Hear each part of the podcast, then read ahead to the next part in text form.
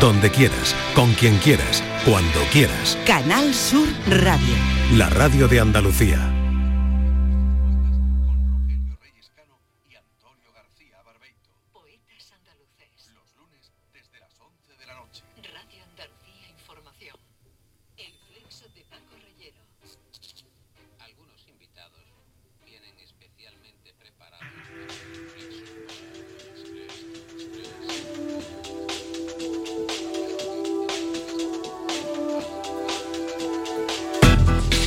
Tu salud, en la tarde de Canal Sur Radio.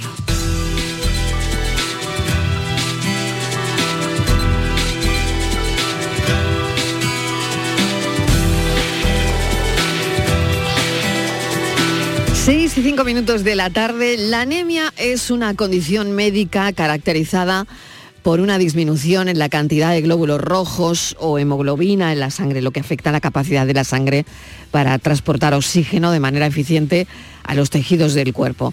Esta condición puede manifestarse de múltiples formas y tener diferentes causas, pero su impacto central es la reducción de la capacidad del organismo para recibir y distribuir oxígeno de manera eficaz. Hoy en Por tu Salud hablaremos de la anemia. Estos son nuestros teléfonos 95 1039 105 y 95 1039 16. Andalucía se encuentra entre las cuatro comunidades autónomas con mayor número de personas con obesidad, solo superada por Extremadura, Canarias y Galicia. Así lo constata el estudio realizado por investigadores del Centro Nacional de Epidemiología, Instituto de Salud Carlos III y de la Agencia Española de Seguridad Alimentaria y Nutrición. Tenemos más detalles. Patricia Torres, bienvenida. Hola Marilo, buenas tardes. Este estudio señala que en los hombres andaluces el índice de obesidad es de un 22,9% y en las mujeres de un 20,6%. En el caso de Málaga es tras Almería la provincia andaluza con el índice más bajo de obesidad, 20,1. Los datos también revelan que la tasa es ligeramente menor en las mujeres, 19,9%, que en los hombres, 20,4%. La situación se agrava cuando se habla de sobrepeso, pues en ese caso el índice de prevalencia asciende hasta el 37,9% con una notable diferencia entre sexos, ya que los malagueños tienen un 46%, tienen más exceso de peso que las malagueñas, un 30,3%. La media andaluza se sitúa en un 38,2%. Respecto al sexo, los resultados de la investigación destacan que ambas dolencias son más habituales en los hombres, tanto en adultos como niños y adolescentes. No obstante, en el caso de la obesidad severa, esta es un, un 0,8% superior en el caso de las mujeres, que también cuentan con una incidencia mayor en los datos relativos al bajo peso, un 2,9 frente al 0,6 de los varones. La investigación concluye que el poder adquisitivo es un factor de riesgo a la hora de sufrir estos problemas que son más habituales entre personas con niveles bajos de estudio y que viven en zonas de menor nivel de renta.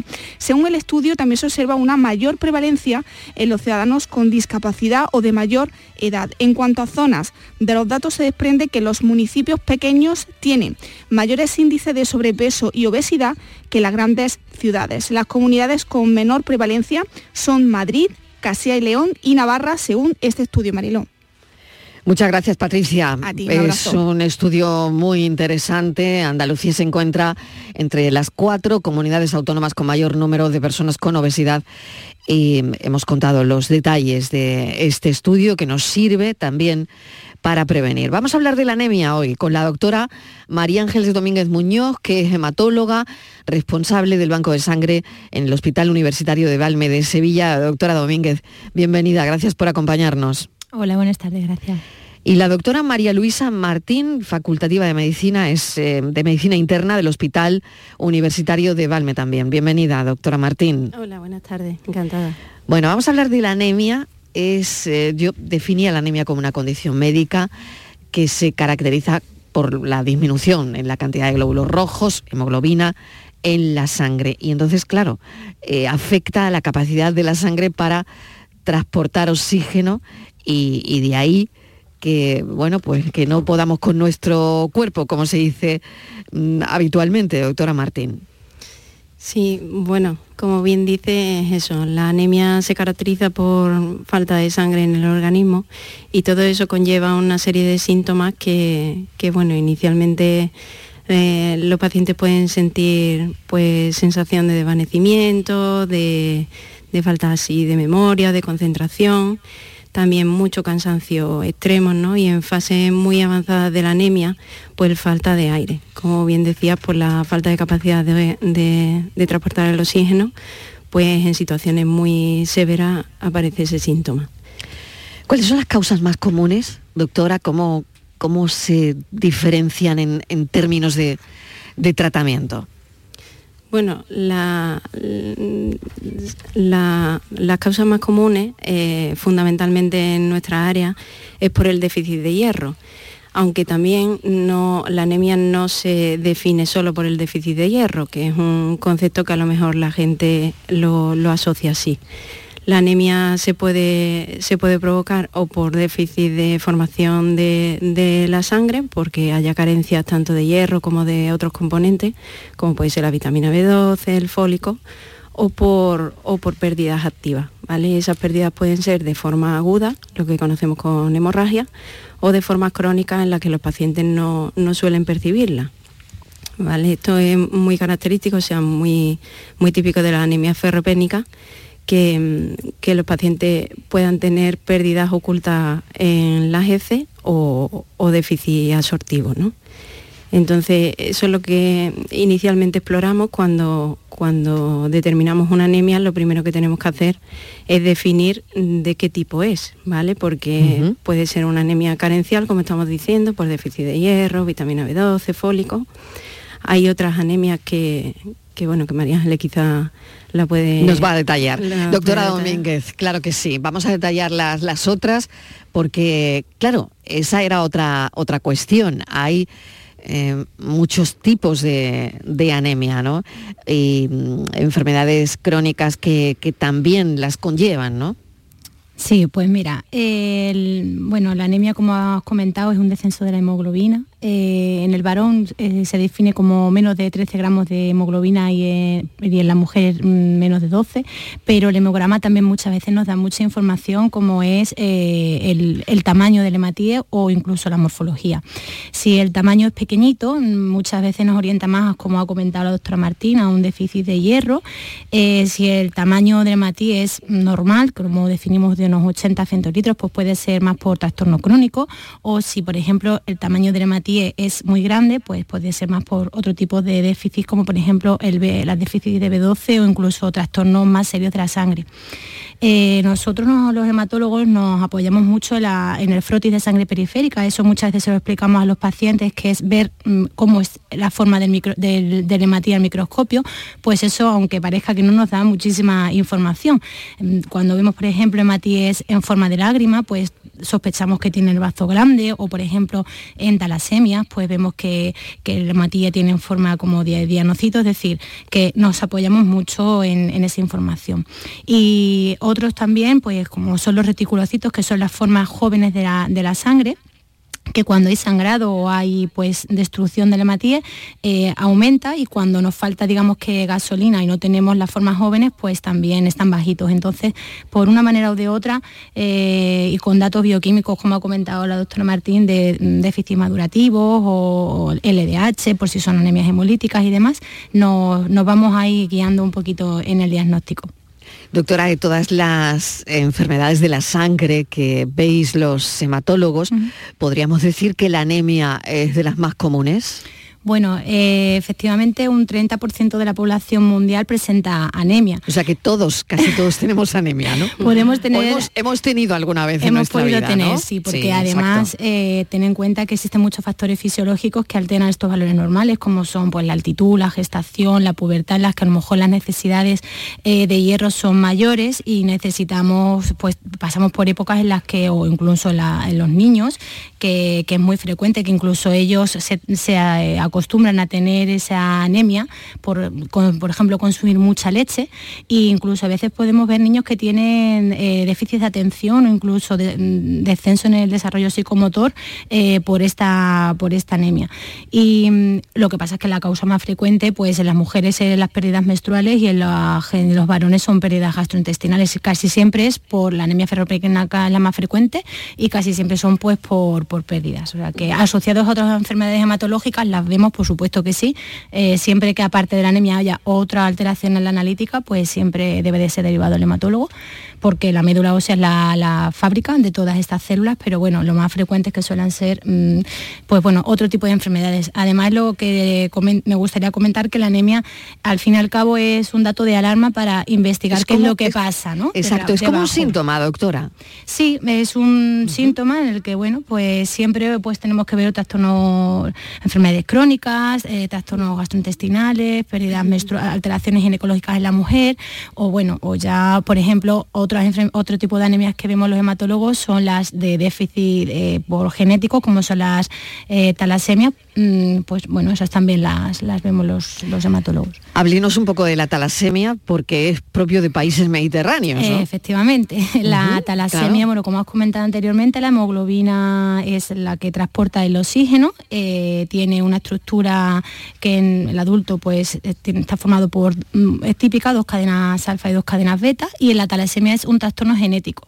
Eh, lo que pasa es que no se sintetiza bien, entonces nos falta una cadena de la, de la globina y bueno, pues están las alfas talasemias, las betas talasemias, las alfa delta talasémicas, hay varios, hay varios tipos. O no solamente porque falte una cadena, sino porque la hemoglobina, su forma es distinta a la normal y entonces en esos casos pues eh, también tenemos una Em, eso no hay ninguna forma de prevenirlo porque es genético, eso es un, nacemos con un gen menos o con un gen alterado y en esos casos pues el hierro no nos va a servir, simplemente ahí pues depende del grado o de la severidad de la, de la talasemia, eh, pues eh, el tratamiento sería pues transfusiones o, o, simplemente seguimiento y, ya está. Y bueno, pues efectivamente eh, la zona de la cuenca del cauca mediterráneo es la, la que más sufre la beta talasemia. Sí, doctora, cuéntenos un poco la historia, que seguramente ustedes lo verán en, en Historia de la Medicina, ¿no? cómo, cómo llega la, la talasemia y por qué, ¿no? En los países mediterráneos. Bueno, pues, pues no, no me la sé la historia, la verdad. Ah, bueno, pues no pasa nada. Pues Pero bueno, lo, que, lo, que, sí, lo que sí sé es que, bueno, a día de hoy, em, con tantos cambios migratorios, vemos muchísimos tipos de, talasemia. Y lo que sí me gustaría resaltar es que eh, es importante que con una analítica, eh, si por ejemplo tenemos antecedentes familiares, nos estudiemos porque tú puedes eh, tener eh, pues un hijo con una persona que a priori no sepa que tiene una talasemia. Entonces, el consejo genético ahí sí, sí es importante, porque con tanto cambio migratorio, eh, pues podemos coincidir con una persona que también sea talasémico minor, es decir, que prácticamente solamente lo sospechemos por un dato analítico, y convertir a nuestros descendientes en un problema un poquito mayor. Entonces, el consejo genético sí que, sí que es importante. ¿Qué pasa si dos personas con talasemia tienen un hijo? Bueno, pues la probabilidad es la que va a mandar.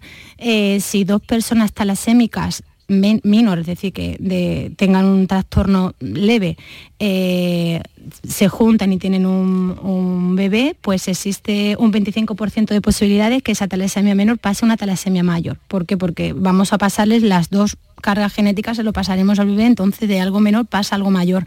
Y no tiene nada que ver el espectro clínico de una talasemia mayor de una talasemia menor. Entonces, mm, bueno, eh, se recomienda hacer una analítica a la pareja si uno sabe que, tiene talasemia, incluso a veces consejo genético y reproductivo. Muy bien, pues vamos a seguir, pero antes vamos a poner el teléfono del programa. Estamos hablando de la anemia, también de la talasemia propia de los países mediterráneos. Eh, es una enfermedad que en el año 1907, conocida como enfermedad de Whipple, eh, pues le dio el nombre a la talasemia y además, bueno, pues eh, le otorgaron un Nobel en fisiología y medicina a la persona que lo descubrió George Whipple. Estos son nuestros teléfonos 95 1039 105 y 95 1039 16. Armilla disfruta ya de su renovada Plaza de las Caserías, un nuevo espacio para el esparcimiento y disfrute de la ciudadanía, sumándose así a su extensa red de espacios verdes y zonas de ocio. Estrategia de Desarrollo Urbano Sostenible e Integrada Armilla Futura Innovación Metropolitana, cofinanciada al 80% por el Fondo Europeo de Desarrollo Regional. FEDER, una manera de hacer Europa. Disfruta el mes de Black Friday con Social Energy. Llévate 200 euros en tu batería virtual con Quiroluz con seguro todo riesgo incluido los dos primeros años y grandes descuentos con hasta 25 años de garantía en todas nuestras instalaciones de primeras marcas. Pide tu cita al 955 44 11 11 o socialenergy.es y aprovecha las subvenciones disponibles. La revolución solar es Social Energy. ¿Sabes que España es el primer exportador mundial de naranjas? ¿Y sabes que la mitad de ellas se producen en Andalucía? Sanas, frescas, ricas y sabrosas. Compra naranjas de Andalucía. Es un mensaje de la Junta de Andalucía. Es época de propósitos y la salud de tus piernas es importante. Ahora en Baricentro puedes ahorrar un 25% en tu tratamiento de varices sin cirugía. Únete a más de 45.000 pacientes satisfechos en toda España.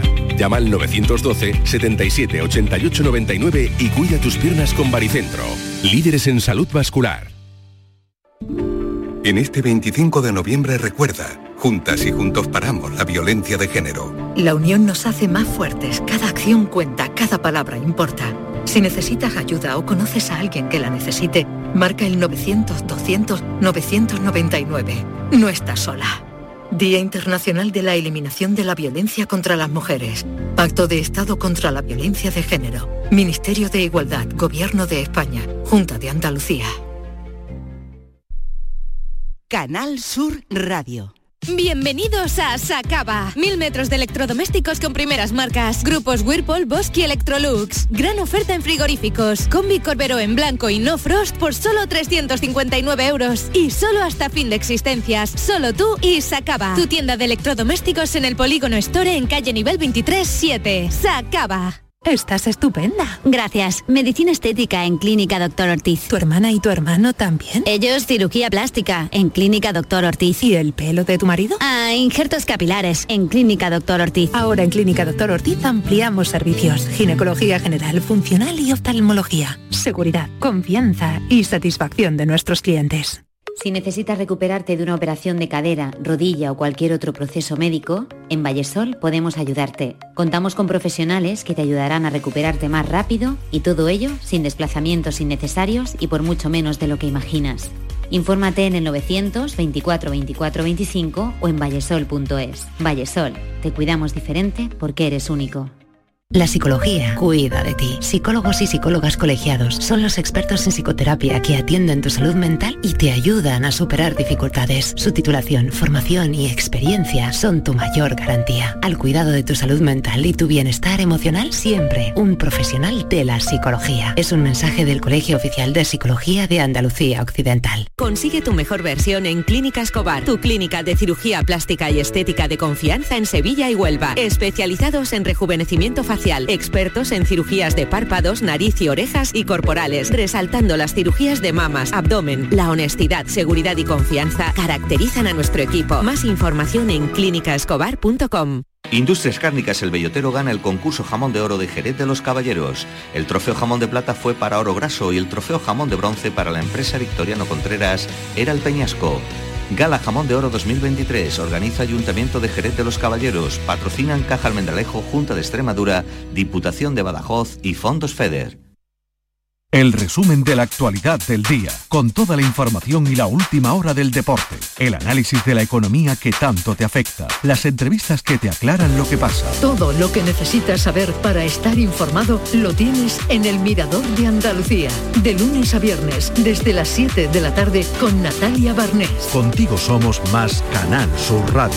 Contigo somos más Andalucía. Estos son nuestros teléfonos 95 1039 105 y 95 1039 16. Si quieren mandar un mensaje de audio 670 94 30 15 670 940 200. Estamos hoy hablando de la anemia. Y tenemos a dos doctoras que nos están echando una mano en abordar este asunto hoy en el espacio por tu salud. María Ángeles Domínguez Muñoz, es hematóloga, responsable del Banco de Sangre en el Hospital Universitario de Valme, en Sevilla, y la doctora María Luisa Martín, eh, que también es responsable, es mm, de medicina interna del Hospital Universitario de, de, Valme, también en Sevilla. Bueno, doctora, seguimos con este recorrido que estamos haciendo por, por la anemia. ¿Cuáles son los síntomas más frecuentes de la anemia que los pacientes deberían tener en cuenta? Doctora Martín. Eh, bueno, principalmente eso, los pacientes lo que suelen notar eh, fundamentalmente es un cansancio extremo, entonces, eh, eso, aparece el cansancio, a veces dolor de cabeza, cefalea, falta de concentración y, como dije antes, en fase avanzada a nosotros nos llegan muchos pacientes crónicos con, mucha disnea, ¿no? que es la falta de aire a cualquier, eh, a cualquier esfuerzo que hacen. ¿no? Entonces, fundamentalmente, mm, nosotros en medicina interna que tratamos más pacientes crónicos, que de base suelen tener eh, fármacos que pueden alterar eh, las pérdidas sanguíneas, como son los antiagregantes, tipo la aspirina y demás, o los anticoagulantes, pues son pacientes que, presentan pérdidas crónicas de, anemia y progresivamente van apareciendo esos síntomas, sobre todo eso, la intolerancia al ejercicio y la falta de aire. ¿Cómo se realiza el, diagnóstico preciso de la anemia? Eh, doctora Domínguez, ¿qué pruebas son fundamentales para determinar eh, su causa, ¿no? Como estamos hablando antes, que pueden existir muchas, ¿no? ¿Cómo se realiza el diagnóstico? Pues mira, fundamentalmente con un hemograma. Eh, el hemograma lo que nos va a determinar es el valor de la hemoglobina que tiene este paciente y luego lo siguiente que vamos a, mirar es eh, el volumen corpuscular medio o lo que se conoce en la analítica como el VCM. Eso es eh, el tamaño, si el hematí es como, como una pelotita, pues si es más pequeñito de lo normal, pues nos va a decir que ese hematí está pequeñito, cuando lo vemos al microscopio está pálido, por decirlo así, de alguna manera, y entonces ahí nos va a hacer sospechar pues anemias microcíticas que se llaman. en ese sentido, pues la primera causa es la anemia ferropénica y luego seguido de las talasemias. Luego, si ya vemos que el matí es normal, vamos a pensar más en un trastorno crónico como las enfermedades inflamatorias intestinales, eh, insuficiencias cardíacas, enfermedades oncológicas, o si ya el matí es más, mm, está más grande, más, eh, en un, tamaño mayor del que le corresponde, pues o porque la médula no, no funciona bien, entonces está haciendo el hematíe, pues digamos que más dimórfico, o incluso por déficit de vitamina B12 y ácido fólico. Y entonces una de las causas eh, que tenemos que buscar, pues lo primero es déficit vitamínico, que lo, que lo averiguaremos pues con aumentando la analítica con parámetros bioquímicos, como son por ejemplo eso, pues ácido fólico, vitamina B12, metabolismo del hierro completo, la ferritina, que es donde eh, es la despensa, por decirlo así, del hierro, y luego también pues otros parámetros, la bilirrubina y la LDH, porque si tenemos una anemia hemolítica, es decir, que nuestro propio cuerpo también hay otro tipo de anemia en la que eh, nuestro propio cuerpo la, destruye,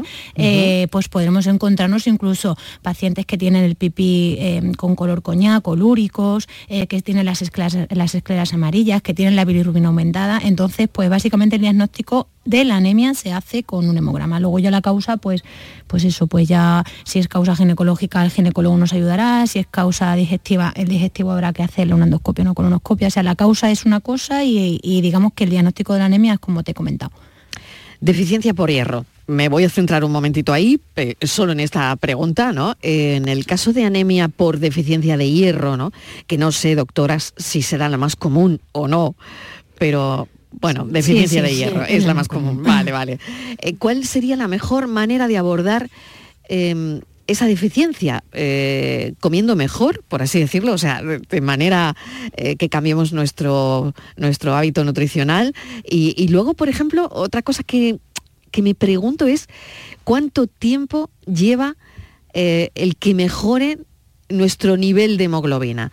Si es una anemia por deficiencia de hierro, ¿cuánto hierro tengo que tomar? Que no sé si existe un tiempo eh, para que veamos los resultados de mejora en los niveles de hemoglobina.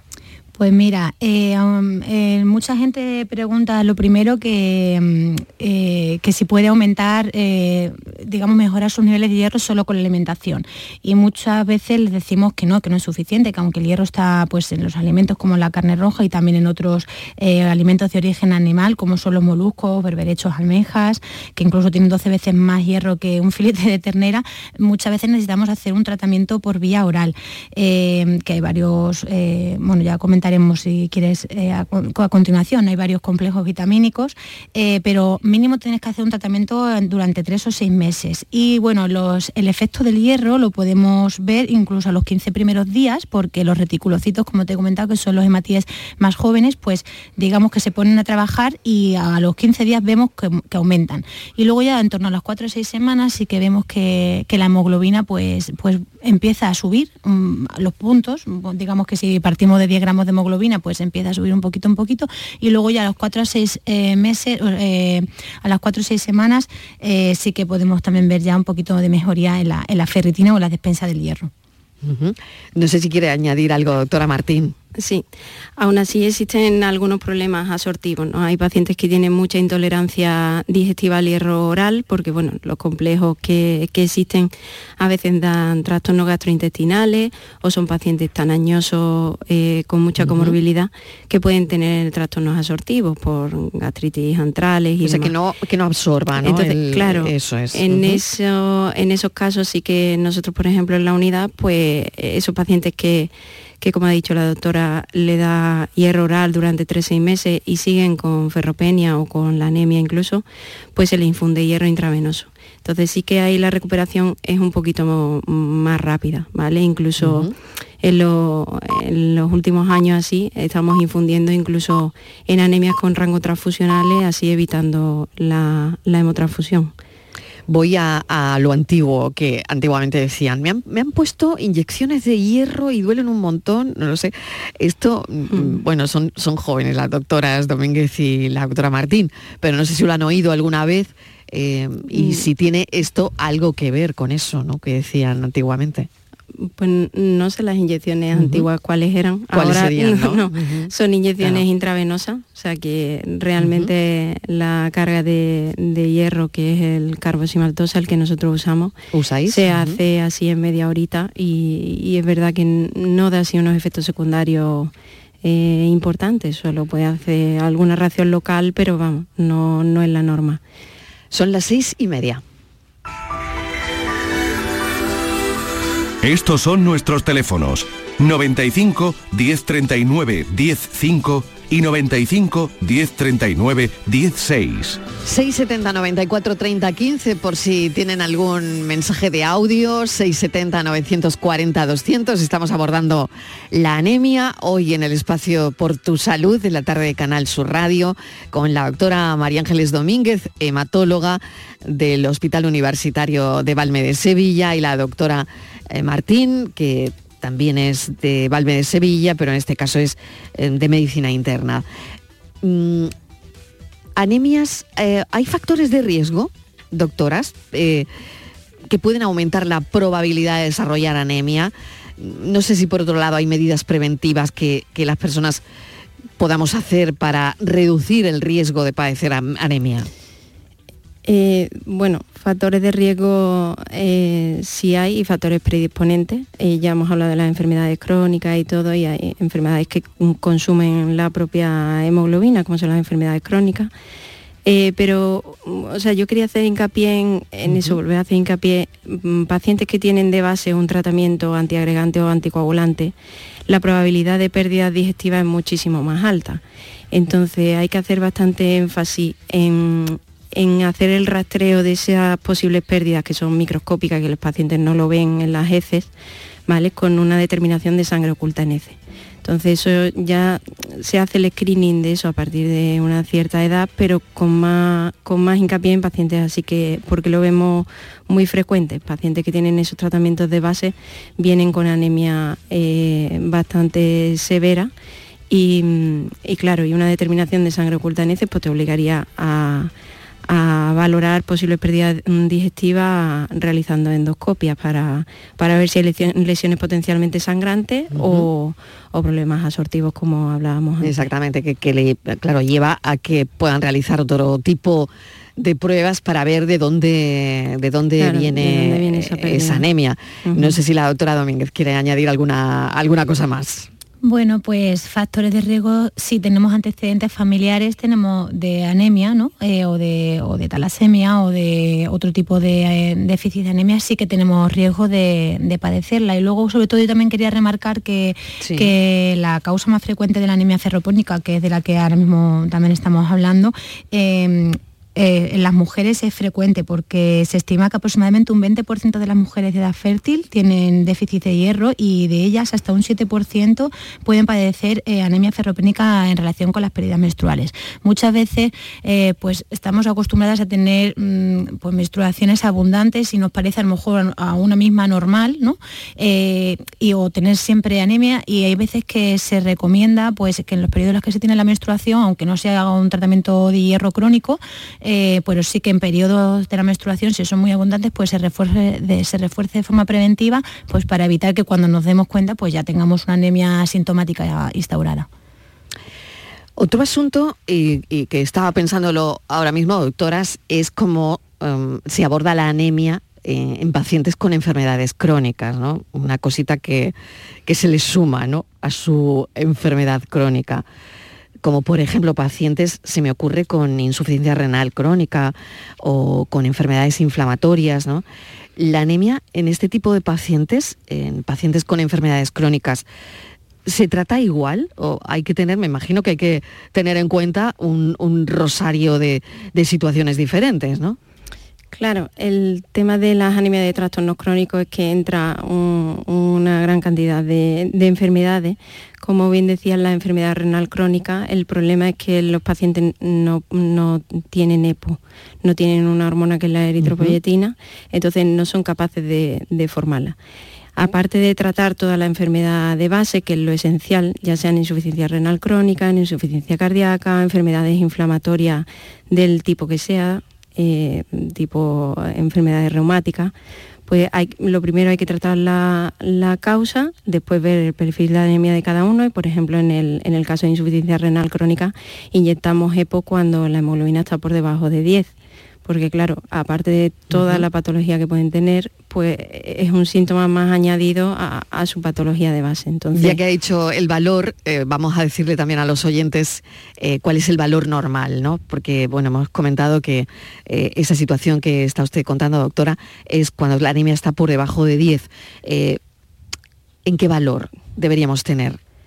Bueno, el valor normal en hombre es, la hemoglobina es de 13 y en la mujer es de 12. Entonces, en enfermedades crónicas, o sea, iniciamos tratamiento porque, bueno, con una hemoglobina de 10 a 12, pues a lo mejor si el paciente no tiene tantos síntomas no, no se suplementa, pero sí que por debajo de, de 10 de hemoglobina habría que iniciar la EPO en el caso de la insuficiencia renal crónica. Después, bueno, como hay otro déficit, ¿no? Como hemos hablado anteriormente, el déficit de vitamina B12, el déficit de fólico, o sea, todo lo que encontremos cuando hacemos una analítica con todos esos parámetros, pues hay que iniciar cada suplemento en cada tipo de, anemia.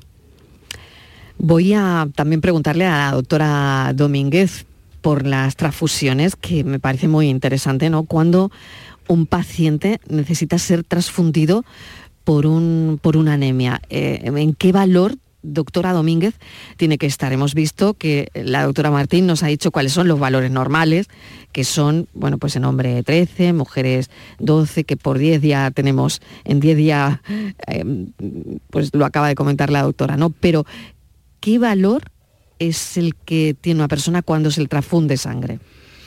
Pues mira, eh, normalmente por debajo de 8 gramos de hemoglobina están indicadas las transfusiones. Eh, lo que pasa es que todo hay que mirarlo siempre un poco en el contexto clínico porque las transfusiones no están exentas de complicaciones ni de reacciones transfusionales que pueda pasarte, una reacción febril, una reacción alérgica, a, bueno, a causa ya más rara que, sería un poquito más grave, que, no, prácticamente ya no se ve. Mm, pero, por ejemplo, una mujer joven que está tolerando súper bien la, la anemia, tiene 8 gramos de hemoglobina, lleva con ella que no se ha dado cuenta porque está dentro de su vida diaria y asocia el cansancio, pues a lo mejor a una mujer joven intentaríamos pues empezar rápidamente con hierro oral eh, y, intentar mm, tratar la causa que sería la ginecológica, por ejemplo.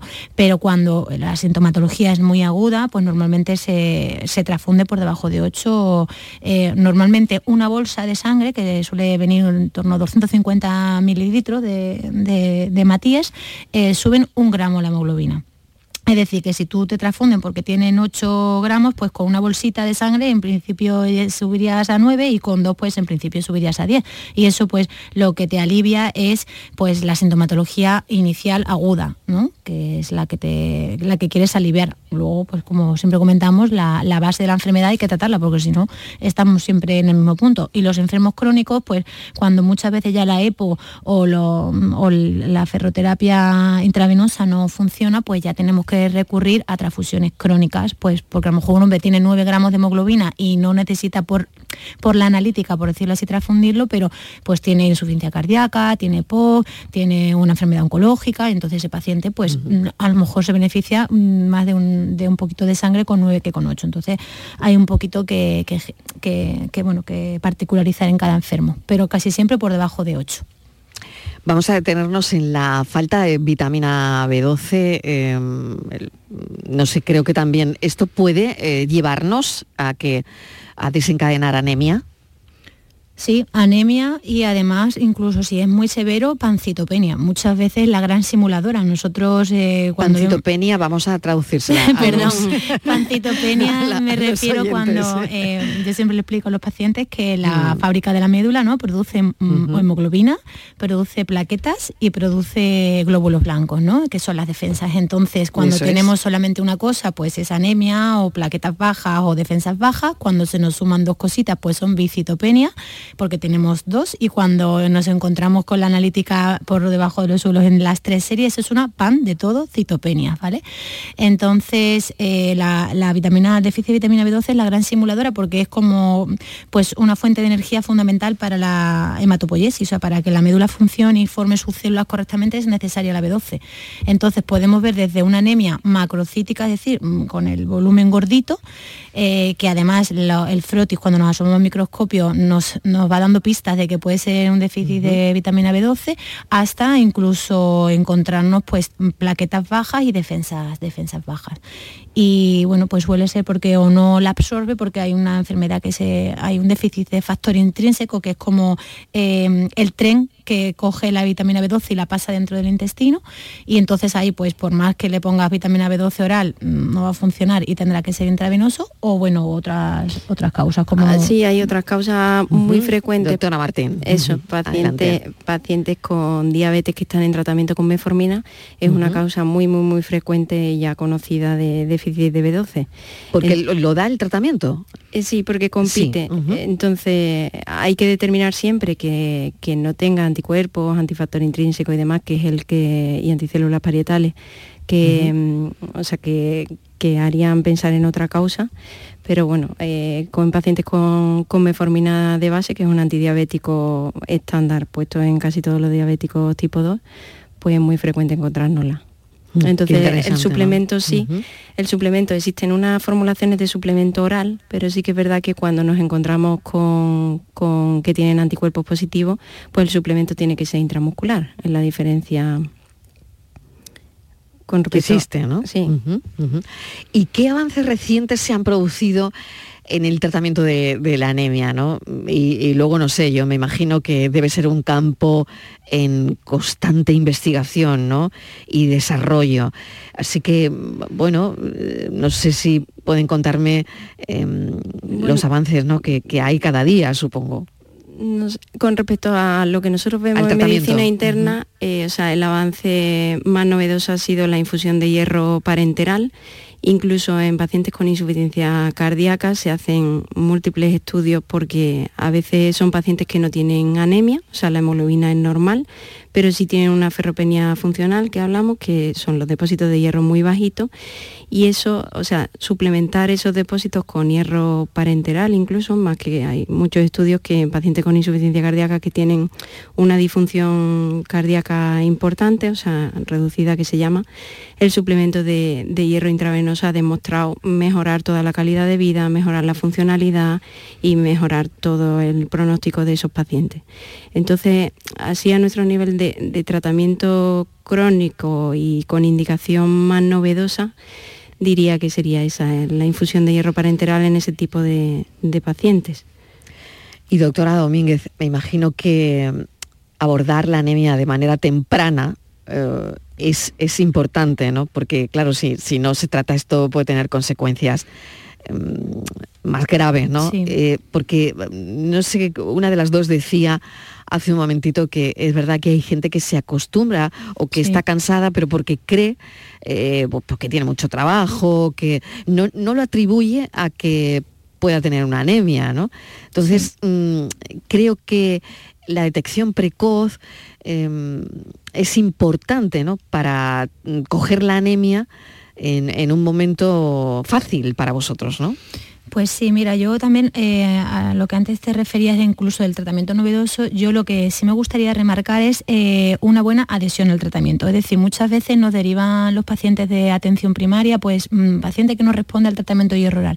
Y cuando tú le preguntas a, la paciente o al paciente, realmente no está cumpliendo ni está haciendo bien el tratamiento con hierro. Entonces pues, hay mucho, mucho abandono en, en esos tres o seis meses que duran el tratamiento, pues sobre todo por la efectos secundarios que tiene el hierro. Entonces, mm, lo que sí va cambiando mucho son los tipos de, formulaciones que hay. El, hierro, em, el hierro ferroso se absorbe mejor y tiene, eh, pero da más efectos secundarios y hay otros que es el hierro férrico que, se absorbe un poquito peor, pero eh, tiene mejor tolerancia digestiva. Y luego, pues un poco la estrategia en la que le pongas el hierro oral. Muchas veces empezar con dosis más altas es peor y es mejor ir poquito a poquito o incluso aunque se recomienda en ayunas, eh, si la, el paciente no lo tolera, pues ponerlo con alimentos para que, para que haga bien el tratamiento. Eh, eso a veces es preferible que, que, porque ya te digo que muchas veces los pacientes empiezan a tener pues, eh, molestias gastrointestinales, me tomo un día al hierro, otro día dos, y al final, más que la novedad, es que mm, es importante que cumplan con el tratamiento. Y luego, pues en cuanto tengan pues eso, sensación de palpitación, astenia, dolor de cabeza, dolor de cabeza acúfenos, incluso apatía, pues oye, pues médico de cabecera y un control analítico que claro que es simple, ¿no? Es, simple. ¿no? Sí, la caída del sueño, o sea, la caída del pelo, la falta de sueño, son síntomas así que son como más leves, pero bueno, que pueden Quería justo hablar de eso, del hierro, porque hay mucho mito, hay muchísimo mito con el tratamiento de hierro, ¿no? Mm, pero bueno, no sé si es que al final eh, es verdad que es un poco así, ¿no? Porque está el estreñimiento por un lado, por otro lado que hay gente que le empieza a doler el estómago, en fin, justo lo estaba diciendo la doctora Domínguez, ¿no? Cuando mm, pensaba en que, teníamos que abordar este asunto del hierro, ¿no? Eh, ¿Por qué pasa esto con el hierro? Y no sé si la mitad es mito o, o realidad, ¿no?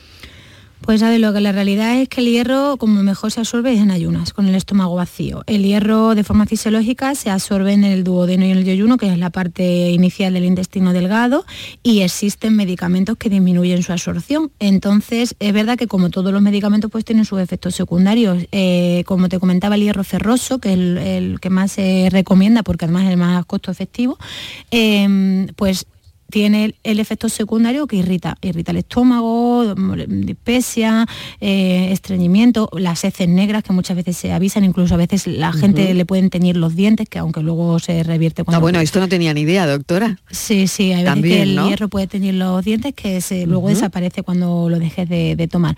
Entonces, pues, pues, ¿cómo podemos mejorar eso? Pues ya te digo, cambiamos de formulación, que preferimos una un poquito que tenga menos cantidad de hierro, pero que se tolere mejor, y lo tomamos con alimentos o, bueno, pues mm, poco hay más que hacer. Ya te digo, el té, el café, los cereales, los antiácidos y la dieta con mucha fiebre, pues puede disminuir la absorción del hierro, pero... La leche, ¿no? la leche, también. La leche. Incluso, ya te digo, muchos niños eh, en edad de lactancia de que toman mucho bibi, podemos incluso verles una anemia ferropénica porque la cantidad de leche que toman, pues es que mm, compite con el hierro y no, no se absorbe.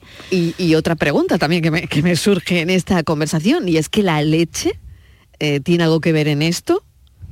Mm, bueno, eh, lo que tiene que ver es que impide su absorción fisiológica normal. simplemente, no, simplemente. la leche te, Si tú tomas muchísima leche, pues hace como una barrera en las membranas del intestino para que se absorba más cantidad de leche, disminuye la absorción y bueno, sabemos que el hierro está en la mayoría de los alimentos, bueno, la mayoría, en algunos más que otros menos, pero si tenemos, tomamos un competidor, pues uno de los dos pues se va a absorber y el otro no. Entonces, en este caso, cuando tomamos mucha leche, pues lo que pasa básicamente es eso.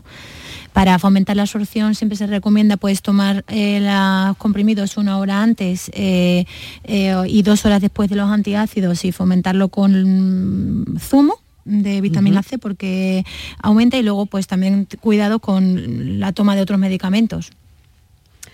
Pues doctoras, creo que no sé si, si nos ha quedado alguna pregunta mm, sobre este asunto o algo que yo no les haya preguntado y sea interesante que los pacientes lo sepan? Pues, pues no. no. ha quedado nada. Hemos hablado hasta de la historia de la talasemia.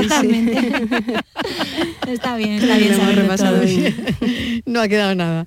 Pues les voy a agradecer a las doctoras que hayan venido a la radio y nos hayan contado, bueno, pues con todo lujo de detalles, todo sobre la anemia podía ser, claro, prácticamente hasta mm, el título para un documental, todo sobre la anemia, ¿no? Porque es, interesante, la verdad. Doctora Domínguez, mil gracias, hematóloga y responsable del Banco de Sangre en el Hospital Universitario de Valme de Sevilla. Que por cierto, doctora, ¿cómo vamos? De sangre. Pues ahí vamos, siempre con las necesidades y con el llamamiento de que la gente... Pues pida, pida, pida usted por esa boca. Pues mira, es súper importante que la gente vaya a donar porque mm. la verdad es que cuando estaría bien que hacer algunas jornadas para que la gente sepa efectivamente lo necesaria que es la sangre y lo, y lo que nos ayudan los donantes cada vez que, pues gracias a ellos deciden darnos un poquito de, su salud. Doctora Martín, un placer, muchísimas gracias. Igualmente, muchas gracias. Internista del Hospital Universitario Balme. Bueno, pues son las 7 menos 10. ¿Cómo pasa el tiempo de rápido en este espacio? Espacio por tu salud de Canal Sur Radio. Y la pregunta de hoy, ya saben que acabamos siempre el espacio con una pregunta, una pregunta que puede resultar interesante. ¿En qué momentos está indicado pues algo que tomamos mucho? Mm, sí, que tiene un nombre comercial que es el homeoprazol, pero que no es otra cosa que un protector para el estómago, ¿vale? Pero bueno, como yo digo el nombre comercial también porque mm, así lo vamos a entender todos. ¿En qué momento está indicado tomarlo? Porque lo tomamos cuando lo consideramos oportuno y esto lo hacemos bien, lo hacemos mal. Pues ahora mismo un experto nos va a contestar esta cuestión en qué momentos está indicado el protector de estómago. La tarde de Canal Sur Radio con Mariló Maldonado. Esta es Raquel, entrenando duro como siempre. Y estos son sus datos. 15 victorias, 5 por KO y ninguna derrota. ¿Me dejo algo? Ah, sí. Le gustan las chicas. Pero eso, ¿a quién le importa? En el deporte, que lo que importa, importe. Consejo Superior de Deportes, campaña financiada por la Unión Europea Next Generation, Plan de Recuperación, Gobierno de España. ¿Sabes que España es el primer exportador mundial de naranjas? ¿Y sabes que la mitad de ellas se producen en Andalucía? Sanas, frescas, ricas y sabrosas. Compra naranjas de Andalucía. Es un mensaje de la Junta de Andalucía. Armilla disfruta ya de su renovada Plaza de las Caserías, un nuevo espacio para el esparcimiento y disfrute de la ciudadanía, sumándose así a su extensa red de espacios verdes y zonas de ocio. Estrategia de Desarrollo Urbano Sostenible e Integrada Armilla Futura Innovación Metropolitana, cofinanciada al 80% por el Fondo Europeo de Desarrollo Regional, FEDER, una manera de hacer Europa. La mañana de Andalucía con Jesús Vigorra es actualidad, análisis, servicio público, entretenimiento y diversión. Hoy vamos a hablar, hemos hablado de la chispa antes, de la gente con chispa. Que ya se vamos a, a recapitular el minuto de oro de esta mañana y así lo compartimos La con usted. mañana de Andalucía con Jesús Vigorra. Os espero de lunes a viernes a las 6 de la mañana. Contigo somos más Canal Sur Radio. Contigo somos más Andalucía.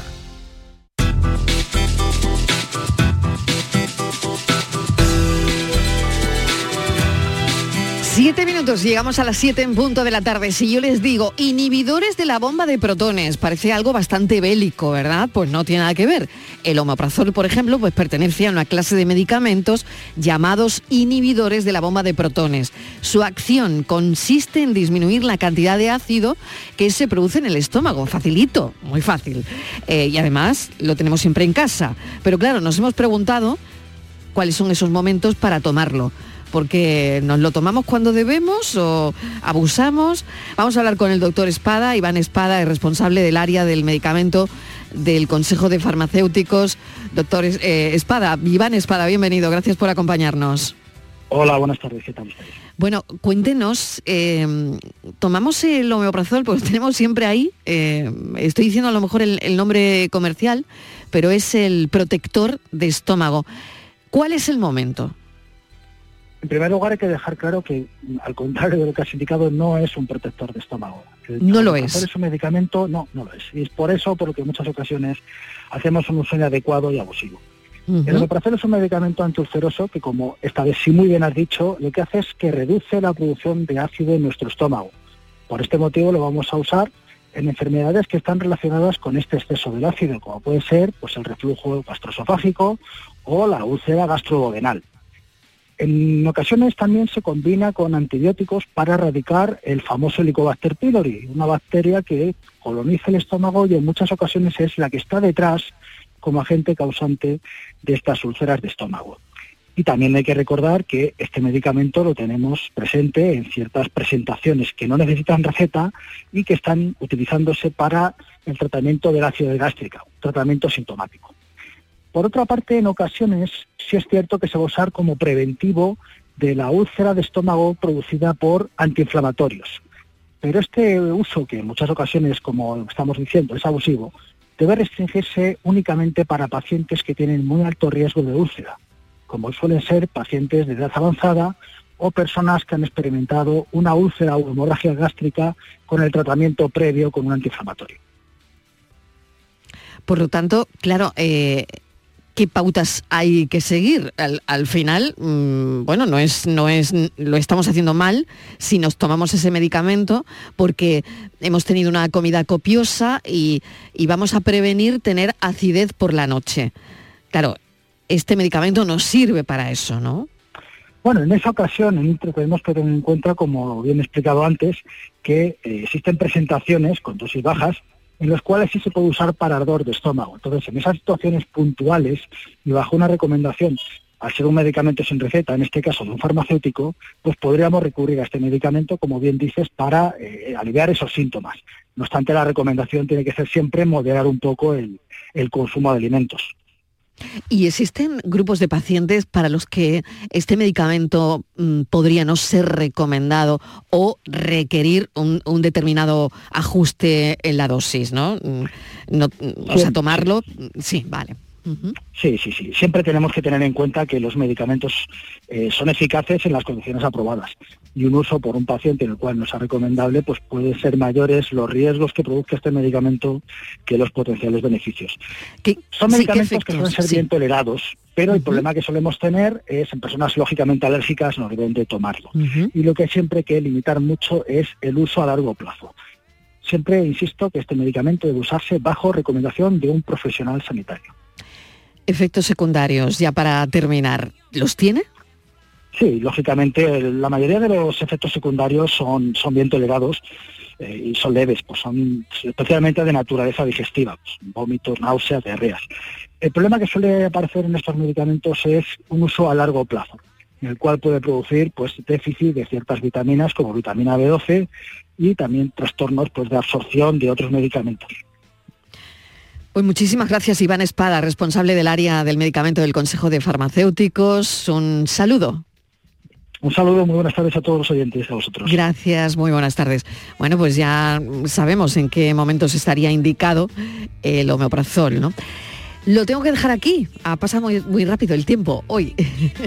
Gracias por haber estado ahí escuchándonos y mañana a partir de las 4 de la tarde, como siempre, volveremos a contarte la vida y a tratar de cuidarte a partir de las 6 en el espacio Por tu Salud. Se quedan ahora con El Mirador y Natalia Barnés. Un beso enorme. Adiós. Hasta mañana.